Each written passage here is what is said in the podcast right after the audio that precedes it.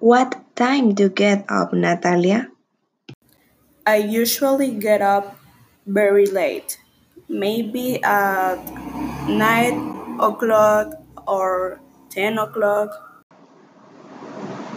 Why do you get up so late?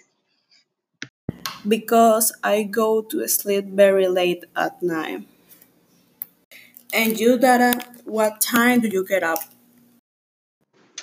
Well, actually, I get up very early because I work and study at the same time.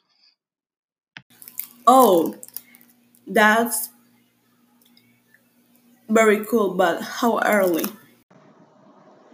Usually between 6 o'clock or 7 on weekend, I get up at about mm, 9 o'clock.